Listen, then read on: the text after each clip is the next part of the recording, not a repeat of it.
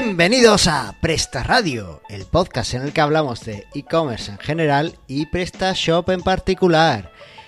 Hoy no prometo que no vayamos a usar palabras molonas como Big Picture, B2B o Catchy, pero intentaremos hacer lo posible por traeros el e-commerce de cada día, el que disfrutáis vosotros en vuestras tiendas lo más cerca posible.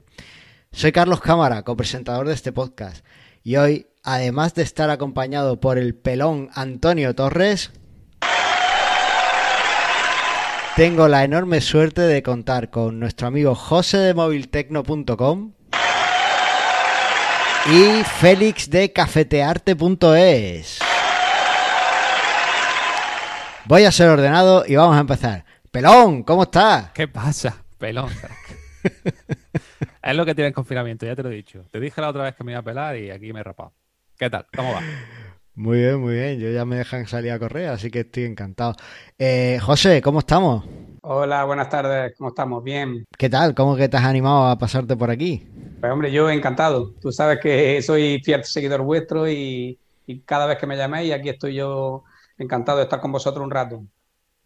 Oye, y además te has traído un amigo, ¿no? Hola, Félix. Hola, ¿qué? ¿qué tal? Buenas tardes. Yo también, yo encantado de estar aquí con vosotros.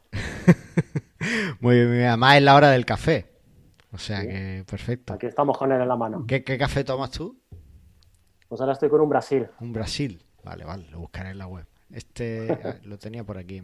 ¿Es el que tienes en portada ahora? ¿El Brasil Premium? Sí, justo ese. vale, vale. Bueno, pues habrá que probarlo. Bueno, y hoy tenemos un episodio muy especial, como habéis podido ver. Eh, vamos a hacer una pequeña mesa redonda aquí entre los cuatro. Antonio me ha prometido que va a hablar más de las dos palabras que suele decir en cada episodio que traemos invitado. Y eh, la verdad es que estoy muy contento y muy emocionado porque estoy en familia, así que genial. Antonio, ¿qué estás haciendo ahora? Que veo que tienes tu apartado del guion en blanco. Pues, pues claro, estoy de vacaciones, estoy confinado. no, no, he puesto nada, pero bueno, lo de siempre, no. Eh, con el un proyecto grande que sigo con él y, y como esta situación hace que vendas todavía más, y justamente lo que han dicho hoy, está estoy viendo que están subiendo las ventas más todavía, pues bueno, pues aquí estamos. O sea, eh, habla, hablas, tío, como si trabajaras en una cadena de montaje. No, lo de siempre, eh, poner pieza. Es que al final, lo de, al final lo de siempre. no, eres desarrollador, cada día es un desafío. Que va, que va. Al final son bucles y condicionales y objetos y ya está. Y es lo de siempre. No es lo de siempre. Cada día es una tecnología nueva por aprender. Eso eres tú que te gusta tocar las cosas distintas. A mí yo me, me baso en lo que hay y no quiero aprender más. Y punto. Es lo de siempre. Ay, qué mal te vende. Pues yo eh, esta semana eh, he tenido que comerme mis palabras. Oh, oh, cómo me gusta. Venga, cuenta, cuenta. ¿Os acordáis del episodio ese que hicimos sobre los pronósticos de 2020? Sí, dijimos que al final íbamos a hacer uno para ver si se cumplía o no. O sea que tú ya la has bueno, pues, uno que Ya, ya he roto uno de ellos. Sí. ¿Os acordáis que había uno de los pronósticos que yo critiqué mucho, que era sobre la realidad aumentada y virtual en las tiendas?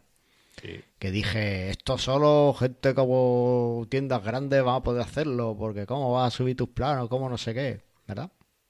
¿Y qué ha pasado? Pues, ¿qué ha pasado? Pues que eh, he encontrado un sitio web que creo que de hecho está desarrollado por Shopify o por alguno de sus, eh, de sus partners que te permite eh, mostrar en, en, el móvil, en realidad aumentada, el, cuánto va a ocupar de forma real a través de la cámara de tu móvil un producto en tu tienda, de tu tienda, ¿no? Por ejemplo, cuando el cliente va a comprar, pues solo pincha en el enlace y ya con su cámara va a poder situar dónde va a quedar ese producto en la tienda. Y está muy chulo, es sencillo de implementar y he creado un módulo para que todo el mundo pueda tenerlo en sus tiendas online. A ver, eh, si veis mi pantalla, lo veis aquí abajo, esta es la versión final, ¿lo veis? Sí, sí. Y básicamente pues tienes ahí un código QR que el cliente pues llegaría con su navegador móvil y eh, lo escanearía, ¿vale? Voy a haceros una demo para que lo veáis aquí. Vengo aquí con mi escáner de QR, lo escaneo y enseguida me dice de ir. Y ahora aquí, lo siguiente, ¿veis? Ahí la cajita de 10x10x10 y ya el cliente lo pone donde quiera y ve si le ocupa el espacio que quiera o no. Para, para los oyentes Pues, está eh, quedando estupendo. Está, lo están viendo Me perfectamente. parece, me parece muy acertado, ¿sabes para qué? Para las máquinas de café. Las máquinas estas para colocar encima del mostrador de la cocina para, para saber cuánto te ocupa el espacio, ¿no? Creo que iría orientado. Pues yo, si quieres, te paso la versión preliminar y si lo quieres implementar, pues lo metes en tu tienda y me cuentas qué tal te va. ¿Qué te Y parece? probamos. Pues perfecto. José, ¿tú lo quieres? Bueno, pues yo no, eh, a, a mi tipo de producto electrónica no, no le termino de pero eh, desde luego para, para las máquinas, o incluso para el tema de mobiliario y todo eso, ¿no? Para todo lo que sea Claro. volúmenes, ¿no? Efectivamente. No, pero también puede valer, ¿no? Para ver cu- cuánto de grande es una cámara de vigilancia y ver dónde podría quedar mejor, por ejemplo, ¿no? O Bueno, sí, o para porque a ver si lo termino de entender. Lo que te hace es, digamos, como medir la, la- Te pone, las te- medidas, claro, los tú metros de le, una habitación, por ejemplo. No, no, lo que hace es lo siguiente. Tú en el producto en PrestaShop le pones las medidas, en la zona de transporte del producto le pones lo que, lo que ocupa, Ajá. ¿vale? Que esa información hay gente que sí la rellena para el transportista y demás. Tú le pones ahí lo que ocupa. Bien. Y entonces el módulo toma de ahí las medidas y eh, genera este, este enlace que lo que hace es que cuando lo apuntas con un dispositivo móvil válido, ¿vale? Que tiene que ser relativamente moderno, el móvil de Antonio, por ejemplo, no lo Ya permite. está. ¿Cómo te gusta venderte conmigo? Eh, Tiene ese Android 8 le abre le abre al usuario la cámara web y le pone encima en lo que él está viendo en la pantalla le pone una caja de las dimensiones que tú has especificado Ah, vale, vale, vale, vale. Entonces el usuario puede apuntarla a donde quieras poner el producto y ahí ve cómo encaja Bien, bien, bien. No lo había entendido. ¿no? Sí, sí, sí, sí. Ahora ya, ya lo. Bueno, pues nada, es cuestión de probarlo, Carlos. venga pues esta semana os paso os paso la primera versión y me contáis vuestras ideas vuestras impresiones y las cosas que, que os parezca Perfecto. ¿vale? y si os gusta pues para vosotros cuenta con ello. Eso es, vale. Genial. Bueno, pues aparte de eso, eh, he estado actualizando el módulo que tengo para meter el código de Kelku de tracking, que parece ser que los de Kelku han actualizado a una versión 2 y había que añadir un pequeño tag y me lo pidió uno de los usuarios y lo he, lo he introducido. Así que esas son las dos cositas que he estado trabajando y por supuesto eh, también trabajo a medida para mis clientes y demás. O sea que la verdad es que no, no, no estoy aburrido, no estoy aburrido ahora, Antonio. No, está aburrido. Ah, no, como puedes salir a correr, como tienes perro y tienes hijos, tío, pues te puedes salir todo el día. Yo no tengo nada. La verdad es que ocupa, ocupa casi todo. No, pero me has dicho que has empezado ya el deporte, ¿no? Hoy, porque hoy se ha abierto las calles, pero si no, no puedo salir. Vamos a ver, la- vamos a hacer la pregunta, la pregunta clave. ¿Tienes Strava ya? Todavía no, es pronto, ha pasado ahora desde que... Entonces todavía no eres deportista. Vale, Eso- Es más, voy a, voy a solicitar aquí a la policía de Roqueta que a todo el que vea corriendo le pida su Strava. Si no tiene Strava, que lo, que lo multe. Eso es así. Totalmente. Bueno, eh, pues nada, Antonio dice que no va a hacer guion, que no ha buscado post de PrestaShop, que no hay artículos y que no hay tip. Claro. Bueno, pues si os parece, empezamos con la mesa redonda. ¿Qué os parece, Félix? José, ¿estáis preparados? Preparados, Sí. listos. Venga, pues vamos allá.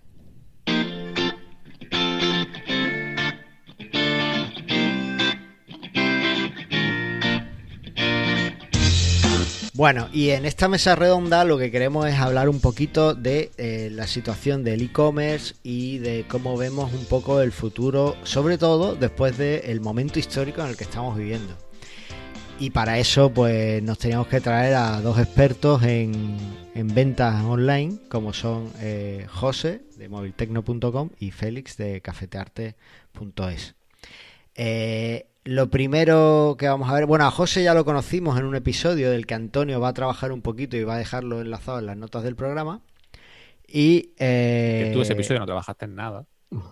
E- ese episodio no trabajé porque tuve un percance. Es el único episodio de los dos podcasts que en dos años he faltado, ¿eh? Fíjate. Pero fue algo grave y tuve que, que salir corriendo. Lo que tiene que tener Bueno. hijos. Es lo que tiene que tener hijos. Ah, por cierto, hoy celebro que llevo, he conseguido mantener con vida durante seis años a hijo uno. Aplauso. Hoy. He conseguido mantenerlo con vida seis años. A ver hasta cuándo llego. bueno, eh, el caso, Félix, eh, vamos a empezar por ti. Vamos a ir turnando, ¿vale? Y, y vamos a ir viendo cómo, cómo vamos. Félix, ¿desde cuándo tienes tienda física? Mira, yo la tienda física la abrí en el 2005. Vale. En, en diciembre del 2005 aproximadamente. ¿Y la abriste ya con e-commerce o esperaste? No, la abrí con una tienda, una página web muy sencillita, simple una presentación, pero el e-commerce lo abrí nada, unos 6, 7 meses después de abrir, en el verano. Eh, me lié la manta a la cabeza, el verano en nuestro sector es un poco más eh, calmado y, y empecé, empecé con un, con un Zencar. Con un cercar, madre mía. Claro, ¿Y cuándo que- te pasaste a PrestaShop? Pues no lo recuerdo muy bien, yo creo que a lo mejor en el 2010, 2011, pudiera ser cuando desembarcó Amazon, en, perdón, Voldemort en España. Ya la lía. Ya la hemos liado. Sí, puede ser por aquella época, sí. Bueno, pues toca hacer una promo. Aquí la quiero hacer. La, la- la cojo yo, que este es nuevo y, y me gusta me, me gusta mucho, es muy dulce, es una promo muy dulce. Y es eh, la tienda online turronartesano.com, ¿vale? Es de la tienda, parece ser que la empresa se llama La Carrasqueta y con ese nombre, ¿qué creéis que vende? Los turrones. Turrones. Efectivamente, vende turrones, eh, vende miel, eh, vende tortas de turrón y bueno, también ahí parece ser que tiene bombones, almendras bañadas de chocolate, roca... Oh, esto está buenísimo, la roca de tres chocolates y almendras. En fin, una cosa... A ver, a partir de ahora, para las tiendas de este tipo que nos pidan que las anunciemos, nos tienen que mandar una cesta. Bueno, eh, no entréis en la web si estáis a dieta o entrad, pero bajo vuestra propia responsabilidad. Mira, mira qué fresas bañadas en chocolate. Los petón de fresas, madre mía, qué cosa más estupenda. Bueno, pues es una tienda de, turrón y de dulce en general que tiene una pinta eh, fantástica. Eh, parece que son artesanos que lo hacen ellos en, allí en, en su fábrica y son de Benalúa. Que esto está, yo y mi geografía, por Elche, por Murcia, mira, aquí cerquita. Mira, pues podemos hasta ahí a cogerlo. Vale, pues mira, tienen aquí un montón de, de productos que, que la verdad es que hay, ¿tú sabes que hay gente que espera al, al momento feria para comprar turrones? No, De Feria de Almería te refieres, ¿no? ¿O qué? De Almería, de Roqueta, de toda esa. ¿Tú crees? No sé. Claro, pues Yo si no no, pensaba ¿por que te esperaba al momento Navidad. Porque, No, no, no, hay al gente que- feria. A ver, al momento de Navidad también, obviamente, pero hay gente que eh, después se espera hasta que llegan las ferias de verano para comprar turrones. Bueno, pues ya no hay más, no hay por qué esperar más, ¿sabes? Ya compras aquí el turrón, que además es artesano, se nota mucho entre un turrón eh, artesano y uno que no lo es, también te lo digo. O sea que recomendable 100% el comprar siempre esto. ¿Qué, estos qué sibarita eres? mano. Siempre. Sibarita no, es que me gusta lo bueno, ¿sabes? Me gusta el buen no café, sibarita. me gusta el buen postre, me gusta las cosas. O sea, ya que vas a pecar, peca bien. Bueno, pues ya no tienes que esperar más a las ferias, porque además este año va a haber muy poquita. Así que eh, si, echaba- si estabas diciendo, oh, no hay feria este año, voy a quedarme sin turrón, pues ya no tienes excusa. Entras en turronartesano.com y le haces un pedido que, que seguro que te va a llegar de forma muy dulce. Mira, también de yema tostada. A mi padre lo que le gusta son las garrapiñadas. Eh, seguro que tienen por aquí. Mira, mira qué polvorón. Escúchame, esto me está engordando de verlo. Venga, Carlos, pasamos ya, visto que, que es la hora de merenda. Bueno, vamos a quitarlo, sí, que, que yo tengo una tarta que comerme hoy. Eh, vale, estábamos con Félix que nos decía que antes de que cuando entró Voldemort. eh, Sí, que en Sí, 2005. por ahí más que- o menos. que me parece súper pronto para empezar una tienda online. 2005. uf, O sea, Google pero en había esa época hace no, poquito. no, no llegó a España en esa época. ¿El En qué? esa ¿La época la gente. No, eh, Voldemort. Ah, Entró más tarde, ¿no? Entró, entró más 2000. tarde en España. En esa época yo sí hacía pedidos a, a Estados Unidos. En esa época, pues los libros eran muy baratos. O sea, eran más baratos comprarlos allí que comprarlos aquí. Pero No, muchos casos. a- Amazon llegó a España, mm, eh, nosotros abrimos en 2009 el Moviltel, ¿no? Y por lo menos dos o tres años después se pusieron en contacto con nosotros. Cuando llegó Amazon a España se puso en contacto con nosotros para que incorporáramos nuestro catálogo de productos eh, a, su, a su plataforma. Así que yo calculo que por lo menos eh, del 2011, por lo menos, llegó a España. Vale, vale, vale. Sí, eso sí me cuadra más. Vale. Sí, yo es que lo tengo la fecha porque creo recordar que fue cambiar la página web y, como dices tú, José, ponerse en contacto con nosotros, que yo asumí como a lo mejor era por el cambio de web, que la habían visto mejor o algo de eso.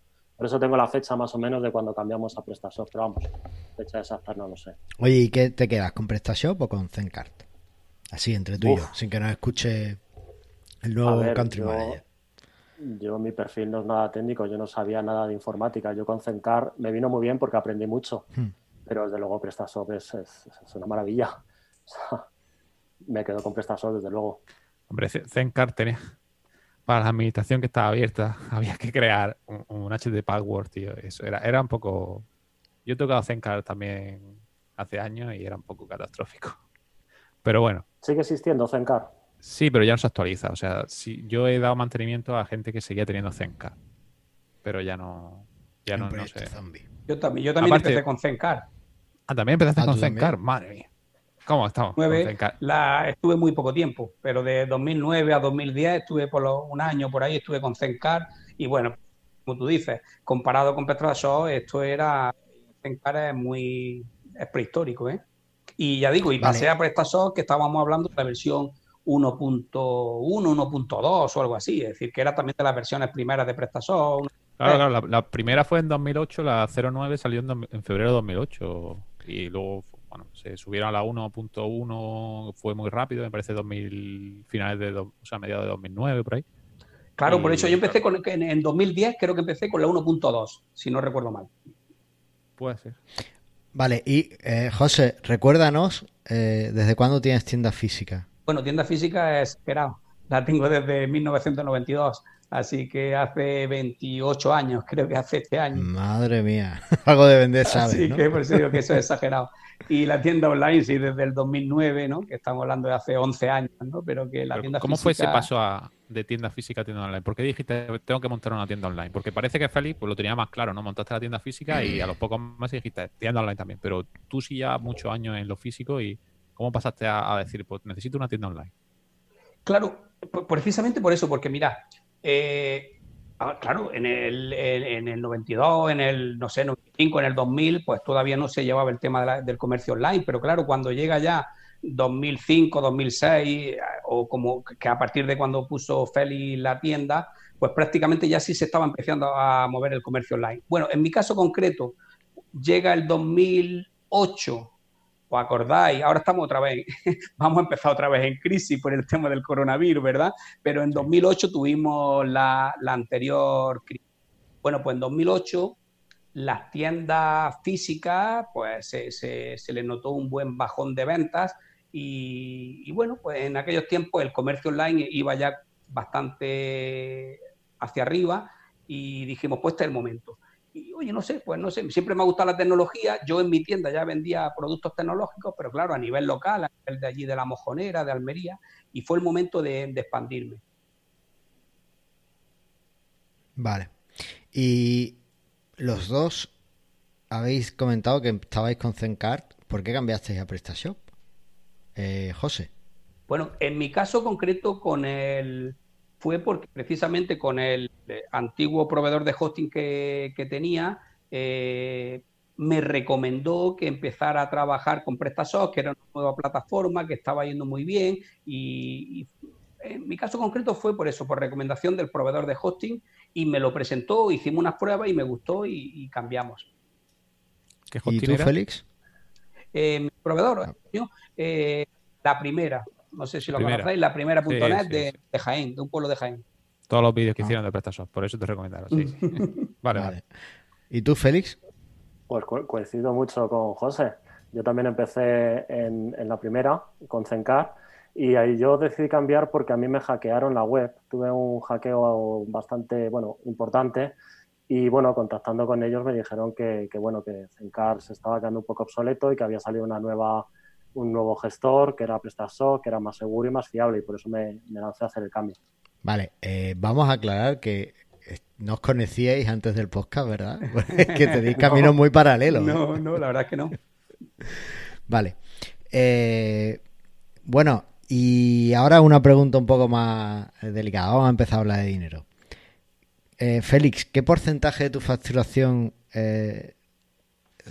darías al, o tienes de e-commerce y cuál tienes con respecto a la tienda física?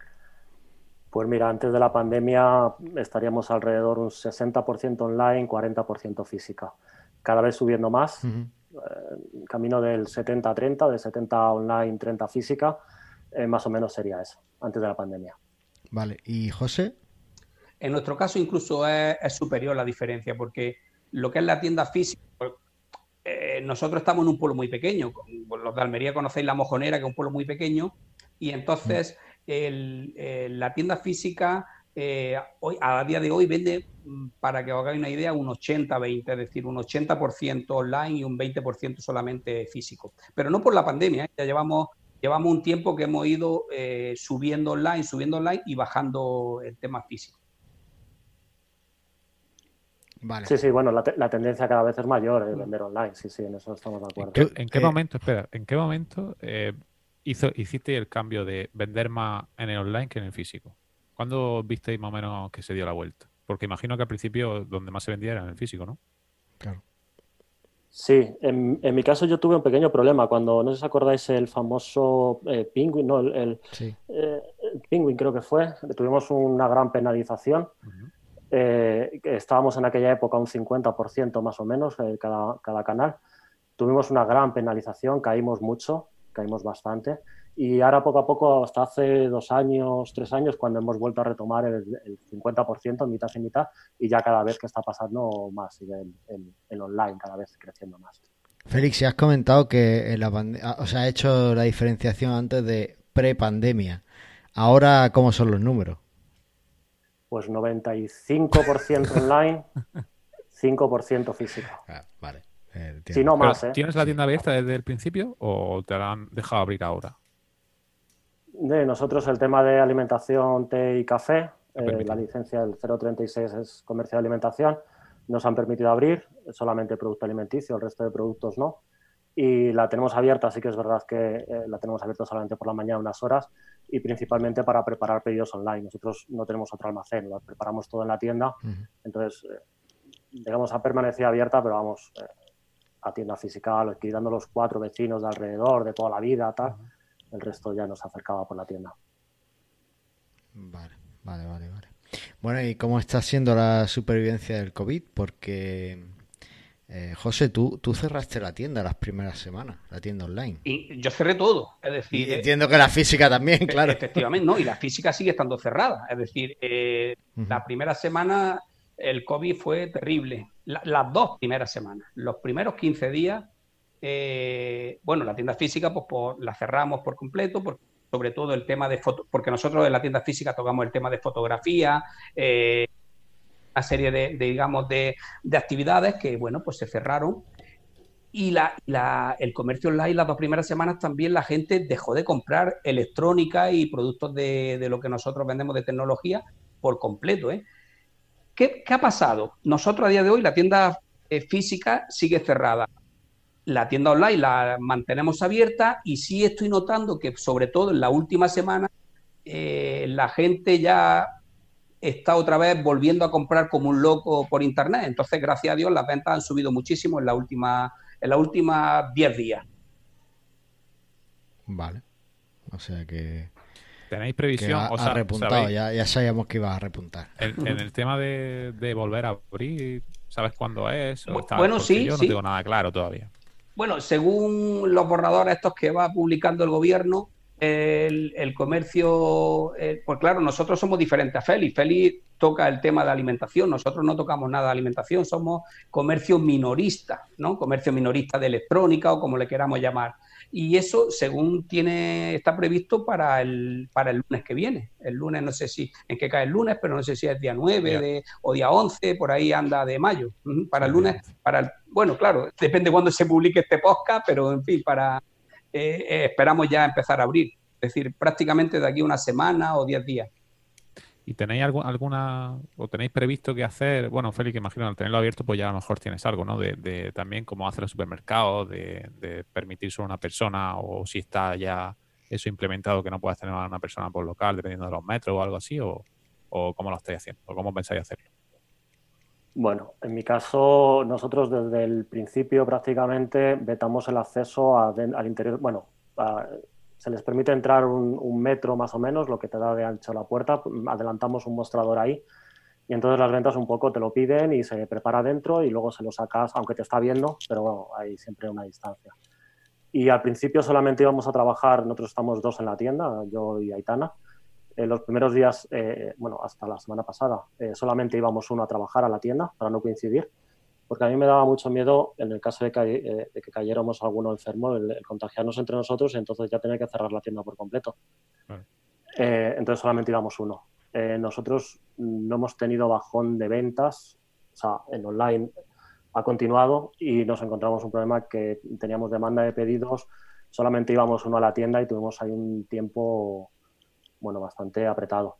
Ahora ya a partir de la semana pasada, del miércoles, jueves de la semana pasada, ya estamos empezando a ir los dos y bueno, cada uno está en una parte de la tienda y los clientes igual, solamente entran a lo que es la zona de la entrada. Claro, eh, tiene sentido. Luego, eh, mascarilla, gel, guantes no, porque desde el principio yo por lo que escuché decían que los guantes no eran muy fiables. Eh, gel a disposición de los clientes y ese tipo de cosas que yo creo que se va a instaurar en todos los comercios a partir de ahora. Claro.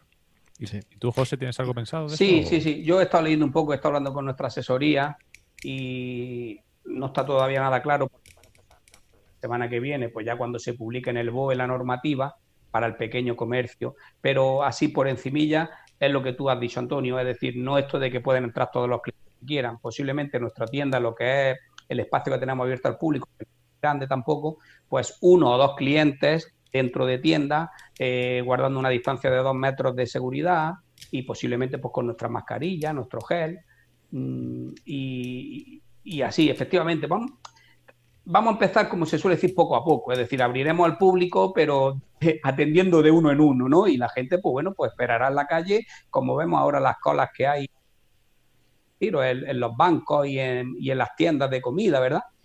Pues así será. Totalmente. Bueno, y ahora vamos a llamar al capitán posteriori, que en vuestro caso va a estar muy contento. Eh, ahora mismo no os arrepentís de tener una tienda online, ¿verdad? De todo el esfuerzo y la dedicación que le habéis puesto para tenerla donde está, que no. No, la verdad que para nada. Vale, eh, ahora viene lo, siguiente, y es que se está hablando mucho. Yo, yo creo que, que posiblemente eh, no va a ser tan tan grave, ¿no? Algunos medios son muy alarmistas, hablan de nueva normalidad, de que no van a ser las cosas como antes, de qué tal. Yo creo que sí vamos a cambiar cosas, pero tampoco creo que vayamos a, reinventar la sociedad humana, ¿no? Eh, pero vosotros, desde el punto de vista de, del vendedor, ¿no? que ya, ya independientemente de física o online, eh, ¿cómo, ¿cómo, veis el futuro del comercio? Físico y, electrónico. ¿Va a seguir mereciendo la pena tener la, tienda física? Os digo más, con esto habrá mucha competencia, muchos de vuestros competidores que no tenían tienda online o no le prestaban atención y que ahora se van a volcar con eso. ¿Cómo veis, cómo creéis que va a afectar esta situación, este nuevo futuro a vuestras tiendas? Vamos a empezar por José. Bueno, eh, pues es verdad que ahora después de llevar cuarenta y tantos días confinados, pues muchas tiendas, pequeñas tiendas físicas, pues se están planteando y algunos están abriendo tiendas online y bueno, pues, pues como tú dices, habrá un poco más de competencia. Eh, yo lo tengo muy claro. Yo a día de hoy sigo manteniendo mi tienda física por la sencilla razón de que sigue siendo rentable en mi tienda física como tal. Eh, ¿Qué duda cabe que cada vez vendemos más a través de Internet y, cuido muchísimo el comercio online y, no paramos de crecer en, el tema online. Pero como te digo, yo siempre digo, nosotros a día de hoy por lo menos, la infraestructura que tenemos, pues, porque dice Félix, eh, nosotros preparamos los pedidos en nuestra propia tienda. Nosotros también, en nuestra tienda tenemos una tienda eh, al público, pero luego tenemos un gran almacén dentro donde preparamos todos los pedidos, la gestión eh, telefónica, atención al cliente, logística, todo eso se lleva desde nuestra tienda física. Entonces, a día de hoy, mm, nos, digamos, nos interesa mantener abierta tanto la tienda física como la tienda online. Y, y así vamos a mientras, mientras nos siga manteniendo, mientras nos siga siendo, digamos, rentable, así lo vamos haciendo. Félix, ¿tú qué opinas? Eh, Eh, hombre, a día de hoy todavía sigue siendo rentable tener tienda física. Lo que sí que es verdad, yo la idea que tengo, que tenía eh, antes de esto, ya veremos ver, eh, es que nuestra tienda es muy pequeña y bueno, digamos que para si sigue creciendo el online se nos quedaría un poco corta. Entonces a lo mejor necesitaríamos pues movernos o lo que he pensado hacer, que bueno, todo está por ver, a ver cómo es la desescalada y cómo vuelve el comercio a la vuelta, eh, quitar zona de venta la tienda física más todavía, o sea, dejarla todavía más pequeña para hacer más almacén y más zona de preparación de pedidos. Creo, bueno, la tendencia creo que va a ir por ahí, dar más espacio al, espacio físico de la tienda más al online que, al físico en sí. Vale, vale, o sea, usarla más como eh, centro logístico más que... Sí, incluso reducir, me planteo, o sea, ya veremos a ver qué es lo que sucede, pero incluso reducir horarios. Eh, en esta época nos hemos dado cuenta que que bueno, que abrir por las tardes ahora mismo es, no estamos abriendo por las tardes, eh, pues a lo mejor sería más, más útil el empezar a trabajar antes por la mañana para preparar los pedidos online y en lugar de estar hasta las ocho y media o tal, pues eh, cerrar la tienda antes. O sea, darle más, eh, más horario para la tienda online que para la tienda física. Vale, Félix, estoy aquí buscando tu tienda en el Google Street View. ¿Está, está por aquí? Esa. ¿Cuál sí, se ve una tetera detrás de la sombrilla. la negra, el cierre negro. ¿Este de aquí? no, no, farmacia. Sí. A la derecha, a la derecha. Aquí. No, esto es un Más a la derecha. Es el portal, pasa a la derecha. el negro. Ahí, ese es. Ah. Vale, vale. Sí, es chiquitita. Ah, vale, sí, que tienes un graffiti aquí en la, en la portada, ¿no? De una tetera, exactamente. Sí, sí, sí. sí, es, es, muy pequeñita. Muy pequeñita, pero claro, eh, estos días, por ejemplo, las cajas, eh, bueno, ahora como está cerrada al público, no pueden entrar dentro, pues tenemos más espacio para almacenar las cajas de los envíos pero si tuviéramos que mantener las cajas con el público entrando, pues sería inviable. Vale, vale. Eso se nota que en Madrid los metros cuadrados de local son muy caros, ¿a que sí? Aparte, bueno, está muy bien está muy bien situada, ¿no? Está, veo que tienes aquí el metro de Guzmán el Bueno. Sí, sí, la situación es, es muy buena, es ideal, hay muchas zonas de oficinas alrededor y tal, mm. pero es que cada vez el online eh, es que va subiendo. Vale, vale, vale. Eso, eso es, impepinable. Muy bien, y oye, eh, claro, eh, como comercio, como empresa en España que sois, pues tenéis contacto con, un montón de, de, otras empresas que os dan servicios, que os proveen de material, que os dan cosas, ¿no? Eh, ¿Cómo habéis visto que se han adaptado a esta situación? Hay algunos que no pueden dar servicio, hay otros que se han pasado al online porque podían. Eh, ¿Cómo lo habéis visto? ¿Habéis tenido algún problema con algún proveedor, algún eh, servicio que tuvierais contratado que fallara, José? Bueno. Ay, perdona, perdona, José. Félix. Félix. No, no, no, no. no. Eh, nosotros, en el caso de alimentación, no ha, habido, no ha habido ningún problema porque han seguido trabajando. Sí que es verdad que a lo mejor lo que te podía venir en 24 horas, a lo mejor han tardado un poquito más. Y todo lo que el tema que nos alimentició, hemos dejado de comprarlo porque como no lo vendemos, lo hemos dejado de comprar. Creo que no es el momento que puede esperar que la gente compre una cafetera, pues se puede esperar un poco. Eso no hemos pedido, no sé cómo, cómo estará el, servicio, para las mensajerías han trabajado más o menos relativamente Vale, José. Bueno, en nuestro caso, eh, como nosotros somos importadores directos de todo el tema de tecnología, pues no, está funcionando bastante bien. Es decir, nosotros trabajamos todo directamente con fábrica, que la mayoría están en Hong Kong y en China, y, el tema de, del transporte. Espero que ninguna en Wuhan, ¿no? no, pues la verdad es que no. De todos modos, mira, te voy a decir una cosa. Cuando ahora tenemos tanto miedo con el coronavirus aquí en España, yo cuando compraba en diciembre, finales de diciembre y en enero y estaba todo lo fuerte en China, sí es verdad que a mí sí me daba un poco de, de miedo los paquetes que recibía en el mes de enero y febrero, cuando aquí a España no había llegado todavía eh, mm. De hecho, era tan precavido que me llegaban los paquetes, tal y como llegaban, los dejaba en un almacén. Eh, los yo mismo teníamos unos sprays, los desinfectábamos los paquetes y los dejaba, como yo digo, ahí en cuarentena, el paquete sin abrir. O sea, que inventaste tú los protocolos que estamos pues, siguiendo yo lo hacía, en casa, ¿no? Sí, sí, yo lo hacía un poco de modo casero, pero eh, te, lo, te, lo, juro que tenía un spray, un desinfectante y le echaba un poco y, le, y me informé que si eh, sobre los plásticos y sobre, las eh, sobre los materiales podían estar durante dos o tres días, pues digo, bueno, pues nada, pues yo lo dejo aquí cinco días sin abrir el paquete y a los cinco días ya lo abriremos. Y te estoy hablando del mes de enero, ¿eh? De enero Eh, entonces, pero ya digo, curioso, a día de hoy, como China no en ese aspecto, pues ya eh, nos lleva en ese aspecto la delantera de que ellos ya han salido o están terminando de salir, pues los envíos internacionales que nosotros recibimos, eh, principalmente por DHL y FedEx, los estamos recibiendo con normalidad y, en fin, no, estamos teniendo problemas de desabastecimiento de nuestros productos. ¿eh? Vale.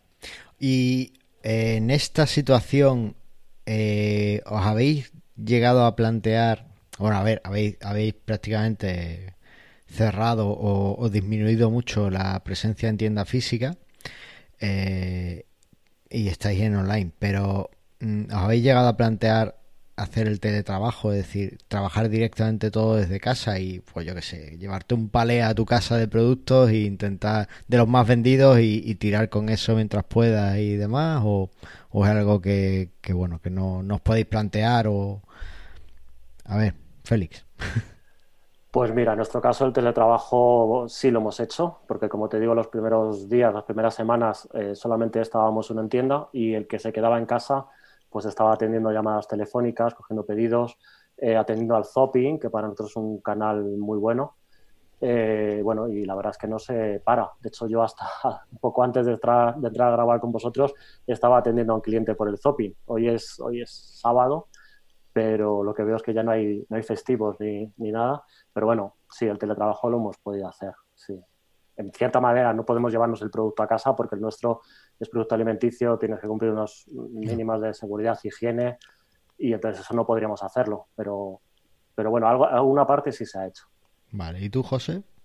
Bueno, pues algo parecido, pero ya no solo por, la, por el tema de, el confinamiento que tenemos ahora, es decir, yo, yo hago bastante teletrabajo de siempre. Es decir, eh, nosotros, yo en mi caso particular, eh, voy todas las mañanas a la tienda física, a la mojonera, atención al cliente telefónica sobre todo, preparación de pedido, etcétera, pero luego sobre todo por las tardes, hago, de, siempre hago mucho teletrabajo, todo lo que es por las tardes, el departamento de compras, es, eh, responder correo electrónico, etcétera, lo hago todo desde, desde casa. Llevo ya así muchísimos años y así que lo del teletrabajo, por eso digo que no me viene de nuevas porque ya lo llevo haciendo muchos años. Hago, hago un mix entre ir a, la tienda física y trabajar desde casa. Vale, vale, vale. Bueno, y vamos a hablar un poquito más de, la situación del e-commerce eh, hoy día. Eh, parece que está todo, todo hecho, ¿no? Que ya pues montas tu e-commerce, le haces un poquito de SEO, le metes un poquito de dinero en SEM y venga a vender y tal, y para arriba, para abajo. Sí, es fácil. ¿Hay margen para innovar en el e-commerce hoy día? José. Hombre, siempre hay que, no, no, no hay que parar de innovar, pero sí es verdad que eh, no es tan fácil. Es decir, el, montar una tienda en PrestaShop, como todos sabemos, eh, se hace muy fácil, el propio host te la instala gratuitamente. El problema luego está en el posicionamiento web, como estamos hablando, es decir, tú montas una tienda en PrestaShop, pero si luego la gente te busca en Google y no te encuentra, pues no vendes, pero nada, nada es nada. Eh, pero luego no solo eso, imaginando de que te gastes mucha pasta en SEN y, y aparezca en Google AdWords, eh, resulta que luego hay que mantener una logística, una infraestructura, una organización. Es decir, hay que estar bien organizados para poder vender. Pero siempre, siempre hay que, mm, digamos, innovar y hacer cosillas nuevas. Sí, sí, yo no. ¿Hay margen todavía para la innovación? Sí, no, no debemos de parar. Lo que lo quiero decir es que eso.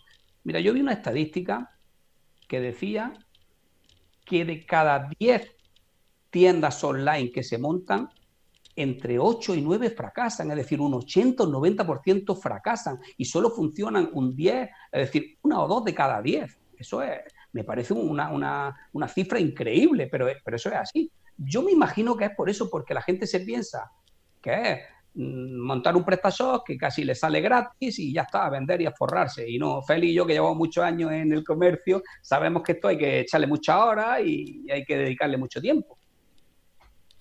Sí, hay que estar continuamente innovando, o sea, es que no hay que parar de innovar, ver todo lo que sale nuevo y ver de qué manera lo puedes adaptar a tu comercio.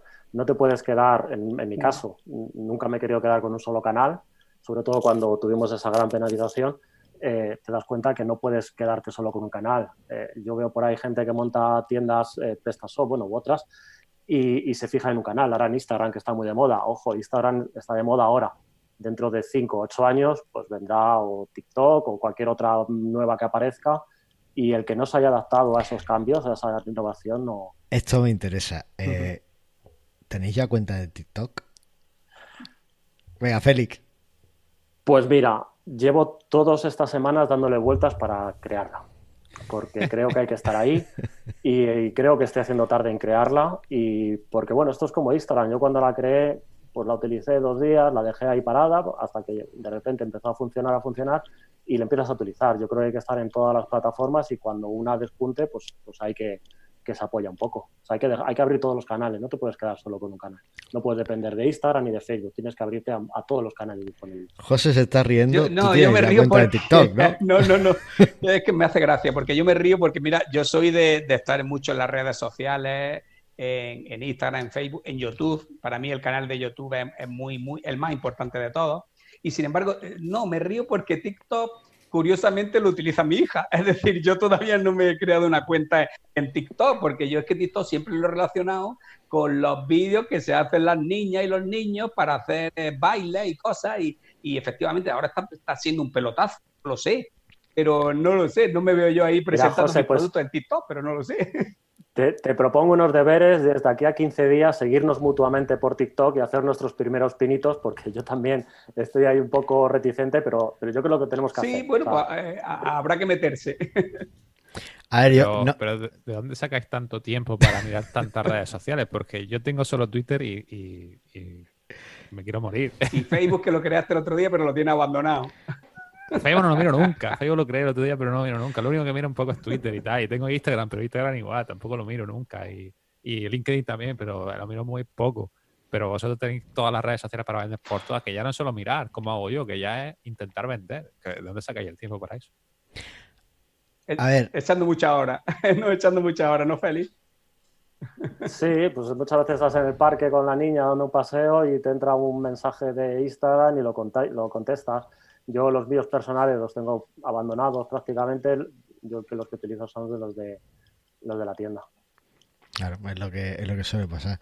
A ver, eh, un par de apuntes sobre TikTok. Eh, no soy yo de los que le gustan darle bola a la redes sociales. Esto, pues además. Sí, sí eres, sí Instagram ya está muerto, ¿vale? O sea, Instagram ya podéis. Pero si hace un año me dijiste, arte un Instagram que. Hace un año. que estás quedando antiguo. Un año en la web, Antonio. ¿Sabes cuántos frameworks de JavaScript han nacido y han muerto en este año? O sea, es que un año en la web es infinito. Instagram ya está muerto. Eh, TikTok ya vais tarde, efectivamente, así que hacerlo cuanto antes porque es, eh, eh, además esta, este confinamiento le ha dado a TikTok alas, o sea, está todo el mundo como muy loco. Y yo hace un año ya escuché un podcast de marketing de, de, Estados Unidos en inglés y hablaban de TikTok y hablaban un poco cómo se puede vender en TikTok y demás. Y hay funcionalidades muy interesantes. Y una persona que lo usa muy bien es Arnold Schwarzenegger para sus productos eh, eh, de proteína y demás para musculatura. Lo usan muy bien y, es un referente en esto del marketing en TikTok. O sea que, eh, poca broma. TikTok antes, hace como tres o cuatro años, se llamaba Musicali y es verdad, es lo que dice José. Mis sobrinas, por ejemplo, lo, usaban mucho para doblar vídeos y canciones y tal. Y yo, yo. Y después lo compró una empresa china y lo transformó, lo renombró a TikTok. Y ahora, pues, como que le ha dado le ha dado alas. en Musicali tuve yo, o sea, era Musicali, eso no lo sabía yo, fíjate. Pues si te diste cuenta, la tienes ahora, porque, bueno, no sé que te la hayan borrado, pero es, es el mismo, es la misma red social. o sea que veo ahí tomando notas, muy bien, muy bien. Totalmente. Yo, eh, por aportar, puedo decir que yo tuve 20. Si vale. Mira, te voy a dar un dato, ¿vale? De, yo no soy mainstream y no tengo TikTok. Y posiblemente me lo haga, porque es que no me veo yo haciéndolo. Pero mi mujer se lo hizo hace dos semanas, con esto del confinamiento y tal, pues dijo... ¿Está ah, vendiendo? No, no y es capaz de quedarse enganchada a TikTok. Y mira que son vídeos de 15 segundos, que es que creo que no son más. Es capaz de pegarse dos horas enganchada viendo vídeos y riéndose. La gente lo ve mucho, engancha mucho, es de esas cosas que, que te queda y te quedas ahí flipando y viéndolo. Y mucha gente lo que está haciendo es eh, hace el vídeo para TikTok y después lo sube a su story de Instagram, con lo cual va manteniendo las mismas redes sociales con el mismo contenido, diferentes redes sociales, diferentes canales con el mismo contenido, pero eh, le permite pues eso, el seguir ese engagement con, con la gente. O sea que muy poca broma Sí, con TikTok, que Nosotros es el nuevo... grabar solamente un contenido, o sea, el- contenido es el mismo, pero se sube a todas las redes sociales, a YouTube, a Facebook, o incluso se termina para hacer un vídeo de YouTube y se hace un vídeo cortito para Instagram y a la vez un vídeo, o sea, todo seguido Claro. para cada plataforma. Efectivamente, así que bueno, pues hay que tener, hay que tenerlo ahí en vista. Yo me acuerdo además que hace unos años, eh, creo que fue, no me acuerdo qué fue, que sacó eh, la red Vine, V-I-N-E, E, que proponía esos vídeos de 10 segundos. Y yo pensé, ¿esto quién lo va? Ah, Twitter, creo que lo lanzó Twitter, de hecho. Y, fracasó. Vine, no, no, no sonará posiblemente porque, porque fue un fracaso. Bueno, pues esa es la propuesta de TikTok y está funcionando. Entonces, eh, también hay que ver un poco cómo, cómo va cambiando. No estábamos preparados hace unos años y ahora parece ser que sí, que la generalidad está preparada. Félix, yo te propongo un primer vídeo en TikTok que es eh, hacer una performance de la canción Ojalá que llueva café en el campo. Pues mira, me lo apunto. A ver, a ver qué tal, qué tal queda. Que Te cojo, te cojo el guante. Vale. Dame, dame un tiempo y lo hacemos. Venga, y lo ponemos, lo enlazamos en el, en el programa cuando nos lo pase. Claro que sí.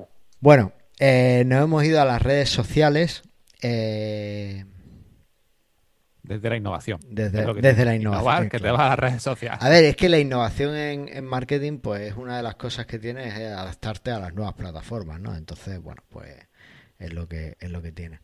Pero también hay otros tipos de innovación, como por ejemplo eh, los nuevos marketplaces que están apareciendo. ¿Te ha gustado como hilado, eh, Antonio? ¿Te has quedado? Bueno, Eh, habéis comentado los dos, habéis comentado los dos que Amazon os contactó cuando entró en España eh, para que empezarais a vender en su marketplace. Y bueno, eh, ¿qué, qué pasó? ¿Qué le dijisteis? José. Bueno, pues yo en mi caso le, le dije que no. Le dije que no porque no lo veía muy claro. Ya digo, estamos hablando de nada más aterrizar Amazon en, en España. Pero es que luego con el paso del tiempo, y ya digo, ojo, esto, esto, es que, esto sería para hablar largo y tendido, pero bueno, lo voy a intentar resumir lo más, más corto posible. Eh, para una tienda que empieza nueva, que no está posicionada en Internet, que no aparece en Google por ningún lado, ¿le interesa eh, vender en Amazon? Pues a lo mejor sí. Amazon tiene unas comisiones muy altas, una serie, las devoluciones, una serie de, para mi, para mi punto de vista, inconvenientes. Para una tienda como nosotros, que estamos muy bien posicionados y que muchos de nuestros productos aparecemos por encima de Amazon en, en Google, no nos interesa. Eh, entonces, en resumidas cuentas, en, mi caso le dije que no porque no lo veía muy claro, pero con el paso del tiempo y he visto que los clientes, como ya hemos hablado y había hablado vosotros en algunos podcasts, Amazon, tú eres una tienda, vendes en Amazon. Los clientes no son tuyos, los clientes son de Amazon. La base de datos la tiene Amazon. La, eh, digamos, eh, el contactar con ellos, todo es para ellos. Entonces, eh, como vean que un producto se vende muchísimo, que un producto es rentable, cogen a ellos, lo ponen directamente, se ponen en contacto con el fabricante o con quien sea y lo venden ellos directamente y a ti te apartan del medio. Y está feo que yo lo diga, pero eso es así. Y yo, eso a mí no me gusta. Y como no me gusta, pues a día de hoy mmm, ni vendí a Amazon en su día, ni sigo sin vender en Amazon. Y, y quizás sea muy radical, pero ese es mi, mi punto de vista. No, me, coincido, me parece una gran postura. Con... Perdona, José. Sí, sí. Venga. Coincido con José, con, coincido con, completamente, vamos, a mí me contactaron, yo dije que no, no lo veía desde el principio porque pasaba a perder el control del negocio, pasaba a dársela a ellos. Luego, con el, al cabo del tiempo, eh, bueno, tuve la ocasión en unas ponencias, hablé con una persona que había vendido en Amazon, él presumía de haber traído los Elvis eh, de, del salpicadero, no sé si os acordáis, hace años, esos Elvis que se movían con el movimiento.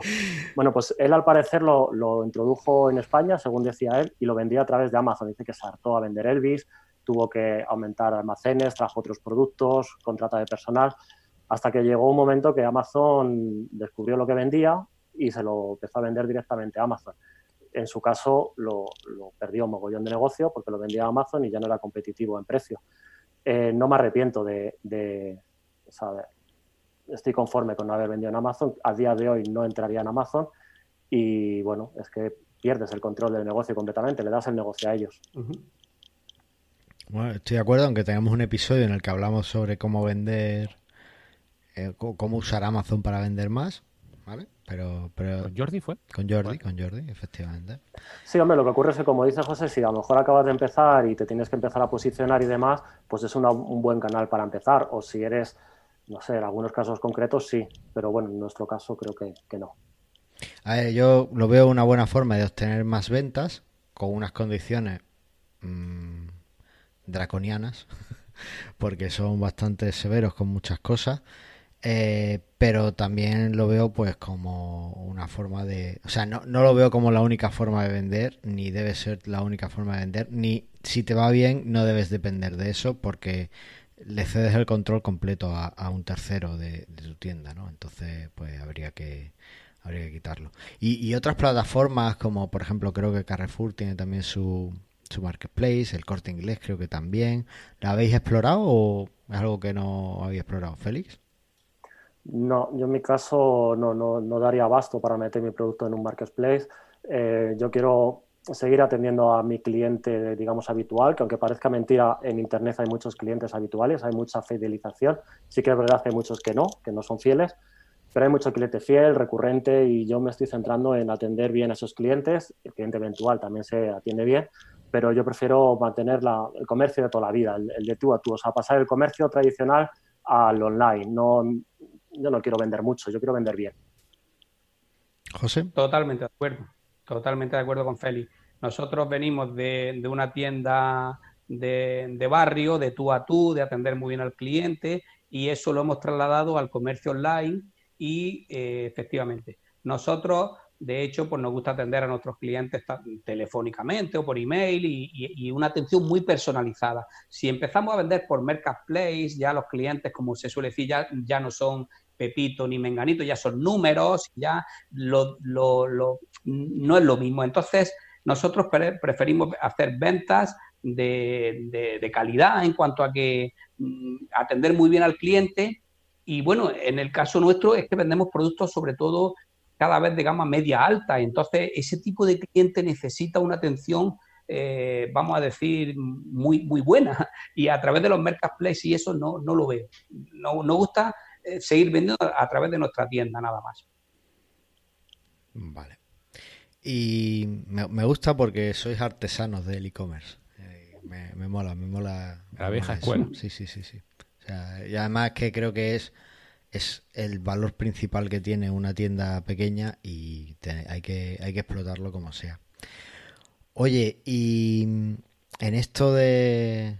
Seguimos con la innovación y es que, claro, eh, el otro día hicimos un episodio hablando de Paycomet, la nueva pasarela esta de pagos que descubrí, que lleva ya un par de años en el, mercado, pero bueno, a mí me llegó el otro día la epifanía y, hablamos de ella. Eh, también ahora parece ser que se está extendiendo mucho el pago con, con Bizum y, y bueno, pues también tenemos Stripe, PayPal. ¿Qué, ¿Qué, futuro le veis a estas nuevas plataformas de pago que van saliendo? Eh, ¿Creéis que que mientras que mantenga las que, hay, o sea, las comisiones las van a tener siempre, algunas serán más altas y otras menores, pero ¿creéis que pueden aportar algo más al comercio online que simplemente la venta o, creéis que son todas iguales y que realmente no, no coge la, que la comisión más baja y ya está o cómo lo veis? José. Yo... Venga, Félix. No, no, no, perdona, no, José. No, no, no, no, venga. Eh, ha sido por Vale. Eh, yo, las plataformas, eh, yo creo que luego todas poco a poco se van adaptando. O sea, eh, en otros, este, cuando empezó la pandemia, mucha gente nos, requería pagar por Bizum, gente de cliente de tienda física, a lo mejor le acercaba yo el pedido a su casa y me pagaba por Bizum al mío personal, porque Bizum para empresas al parecer todavía no está. Dicen que va a venir pronto, pero todavía no. Pagaban al mío personal Eh, pero luego me, ofrecieron la posibilidad de RedSys, hay un sistema que le mandas un SMS al móvil, te hacen el pago. Yo pensé que este tipo de clientes que me estaban pagando por Bizum les iba a costar pasarlos otra vez al pago a través de RedSys, a través de este SMS. Eh, lo han hecho perfectamente. Yo creo que el cliente muchas veces se acostumbra más rápido de lo que pensamos. PayPal cada vez va cayendo más, nosotros cada vez tenemos menos pagos por, por PayPal y, hombre, es importante también un poco como las redes sociales, estar un poco en todas y conocer lo bueno y lo malo. Habrá clientes que te quieran pagar por Bizum, pues si, si es un número grande de clientes, pues habrá que ofrecerlo. Pero vamos, tampoco creo que haya que abrirse a todas las plataformas, ofrecer todos los tipos de pago. Yo creo que, bueno, saber lo que tienes y, el cliente también se adapta un poco. ¿eh? ¿Has probado plataformas como Aplázalo o Paga Más Tarde o alguna de estas? No, no, en mi caso lo estuve tanteando hace unos años o unos meses, no, para mi producto no lo veo muy interesante. Vale. José, cuéntanos, ¿tú cómo ves las pasarelas de pago, estas novedades como Bizum, estas cosas de jóvenes? Pues efectivamente, hombre, siempre es bueno conocer, es bueno estar al, día y conocer estas nuevas plataformas. Eh, de todos modos, mm, como dice Félix, lo que no nos podemos volver locos e intentar meter online 10, formas de pago, porque eso lo que hace es liar al cliente de una manera tremenda. Entonces, hay que tener varias formas de pago para que el cliente elija la que más le guste, pero tampoco no, no, no nos volvamos locos. Entonces, en mi caso concreto, por lo menos, a día de hoy, el, pago con tarjeta de crédito, a día de hoy digo, porque hace años era contra reembolso, eh, la, la, forma que más se utilizaba aquí en España, hoy en día es con tarjeta de crédito. A través de la plataforma, de, a través de Resix, como estamos hablando, se, yo diría que el 90% de las compras que me hacen en mi tienda online ya son por, por Resix, por tarjeta de crédito. Tenemos PayPal, que se utiliza algo, tenemos contrarreembolso, que sobre todo me he dado cuenta que la gente más mayor, que suele, eh, o que no tiene tarjeta de crédito, o que desconfía de pagar todavía con tarjeta de crédito, pues paga con bolso incluso con reembolso le cobran una pequeña comisión. Bueno, pues hay gente que prefiere pagar esa pequeña comisión, pero yo qué sé, está, están más tranquilos. Entonces, en nuestro caso ya digo, Resi, PayPal, contra reembolso e incluso transferencia bancaria o ingreso en cuenta, que aunque nos parezca mentira, hay gente que dice, no, no, sobre alguna empresa sobre todo, dice, no, no, pues yo te hago una transferencia o te hago un ingreso en, en tu cuenta bancaria. Esas son las cuatro formas de pago que yo más utilizo a día de hoy. Tú, José, habrás vivido la época en la que el cliente te llamaba por teléfono, te mandaba un mail y luego se lo vendías contra reembolso porque no se fiaba en absoluto. Y ahora los reembolsos cada vez son, son menos. Pero vamos, yo recuerdo una época que, el cliente te contactaba por mil medios para asegurarse que era eh, una tienda, que era fiable, que le iba a llegar el producto. Y ahora no, ahora si te das cuenta, ahora te entran eh, pedidos. efectivamente. Eh, Félix, lo, Félix lo ha clavado. Yo tengo muchos clientes que nosotros ponemos nuestro número de teléfono en la tienda y tal, y no han llamado y eh, hola, movilteno.com, buenos días. Ah, hola, es que he llamado para ver si, si de verdad sois vosotros. Es decir, nos llaman para preguntarnos si de verdad detrás de ese teléfono hay alguien que, que, que son los de Moviltecno o yo qué sé. O, y entonces dice, sí, pues que yo quería pedir esto. Pues y, efectivamente, y lo, pero que nos llaman y ¿para qué, qué quiere usted? No, pues para saber si este teléfono es de verdad. Nada más, que para eso nos llamaban algunos clientes. Bueno, es que es importante la confianza. Claro, es que ya se ha normalizado la compra online, pero antes no. Yo alguna vez he contado aquí que, bueno, que mucha gente siempre está desconfiada, incluso mi mujer es la primera, pero, pero lo que hay. Y yo creo que el tema de Bizum y todo eso se va a implementar más, sobre todo en tienda física, ¿no? ¿Cómo lo veis en vuestra tienda física que la gente ya no quiere manejar dinero o, o con el miedo del COVID para traspaso y tal? Que se maneje este tipo de plataforma para hacer un pago rápido con el móvil y tal? Uf, mm, no, los, no sé, ya veremos cómo. Nosotros ahora mismo no estamos cogiendo dinero en efectivo, todo es, todo es tarjeta para no manejar dinero. Eh, pago en tienda con Bizum. Mm, hay mucho perfil de cliente eh, que, bueno, aunque, aunque sea tecnológico incluso, le costaría un poco. Puede que se. Puede. Mm, creo que está por ver. Habrá que estar ahí pendiente de si funciona y si funciona, evidentemente, implementarlo. Eh, pienso lo mismo. Es decir, eh, bueno, en nuestro caso concreto, ahora con el tema del COVID, estamos cerrados, la tienda física estamos cerrados, no nos están llegando clientes, pero normalmente cuando, eh, cuando estamos abiertos, El pago con tarjeta de crédito sí es una cosa bastante habitual, pero el tema de, de Bizum no os puedo hablar todavía porque desde que estamos confinados y nuestra tienda física está cerrada, no, no, no hemos experimentado ningún tema. Pero como, como dice Félix, estaré al tanto por si cuando volvamos a abrir, que abrimos ya mismo, oye, empieza la gente a decir, oye, que quiero pagar con Bizum.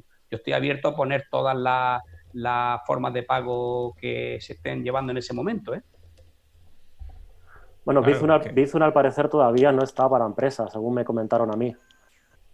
Eh, yo tengo pendiente una implementación. Se supone que el banco lo aprobó y le configuró Redsys para hacerlo, ¿eh? Y de hecho tú mm. puedes conectarlo con, con Redsys. ¿Pero Bizum o PyCon? Bizum, Bizum. O sea que revisa de eso, habla con tu banco. Ah, puede ser que tu banco no te dé el servicio, eso sí puede ser, porque cada, cada Redsys tiene su, cada banco tiene su conexión específica con Redsys y puede ser que tu banco no, pues puede ser que vaya, porque a mí me informaron del banco, me dijeron eso, puede ser que sea a nivel banco. Pero bueno, eh, llámalos otra vez e infórmate, porque es raro que no. Y si no, incluso llama directamente a, a Redsys y después de las cinco redirecciones, Llama, llama. después de las cinco llamadas que vas a tener que hacer para llegar al departamento justo que, que necesitas, seguramente te respondan. Bueno, pues eh, nos quedan algunos temillas en el tintero, pero es que llevamos ya una hora y no quiero robaros más tiempo. Ha sido súper interesante y sobre todo creo que eh, va a ser más interesante que a mí yo me lo he pasado súper bien y si estáis dispuestos esto lo repetimos. ¿No? ¿Os ha gustado? ¿Os parece bien? Yo por mi parte cuando queráis. Y por la mía también, no hay ningún... Al contrario, encantado. Perfecto, y Antonio más porque no hace ni guion, así que... ole, ole. Antonio máquina. bueno, pues mil gracias por, por estar aquí y por, por acompañarnos. Eh, no, no me resisto a que José nos lea su comentario en el episodio 70. Ah, yo personalmente, ¿no? Hombre, claro, venga, lee. Bueno, pues aquí lo leo. Espérate, espérate, espérate, espérate, espérate, que es, que voy despistado, voy con prisa y me despisto. Eh, vamos a poner la música del feedback y nos lo lees, ¿vale? Venga, vamos allá.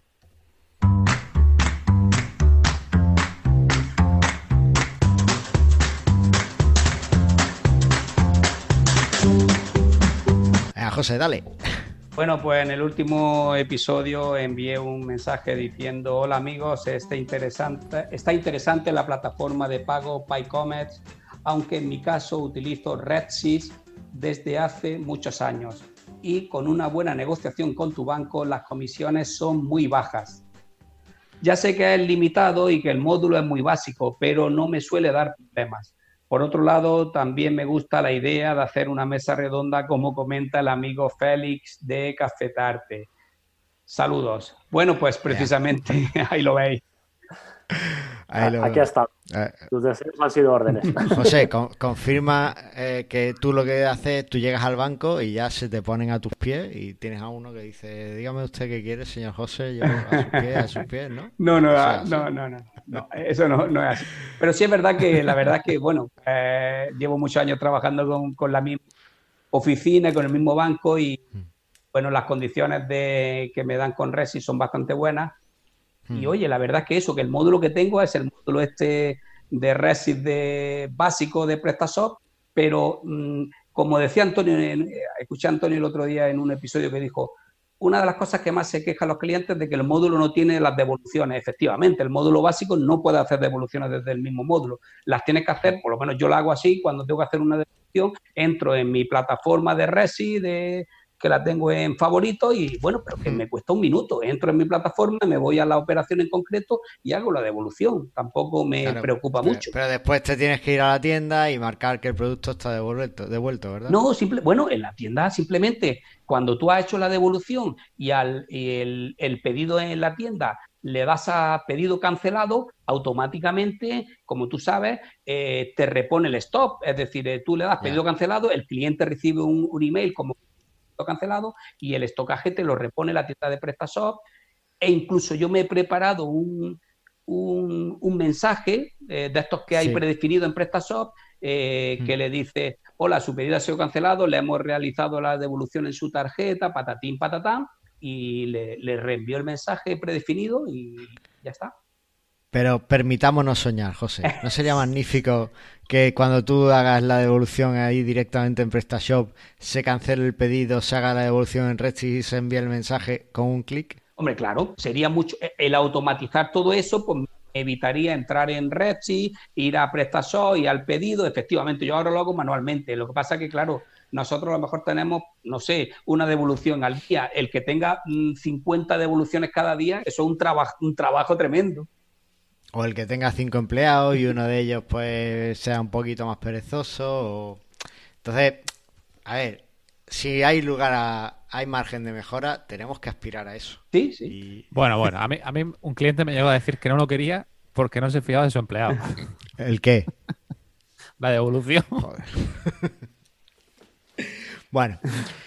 Eh, ahora ya sí, mil gracias por, habernos acompañado esta mesa redonda. Esperamos a ver que os haya gustado el, estar aquí con nosotros y desde luego lo, lo repetiremos, ¿no, Antonio? Por supuesto, claro. Eso, pues, pues nada. Mil gracias, José, mil gracias, Félix, y manteneros a salvo y manteneros bien. Gracias. a vosotros. Porque aquí, en Presta Radio, lo único que queremos es que vendas, más.